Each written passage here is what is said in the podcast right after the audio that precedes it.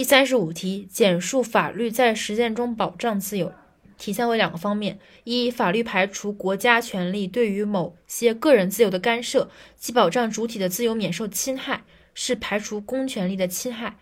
二是对个体对私权利的保护，法律保障主体可以合法的享有实实实行使各项权利的自由。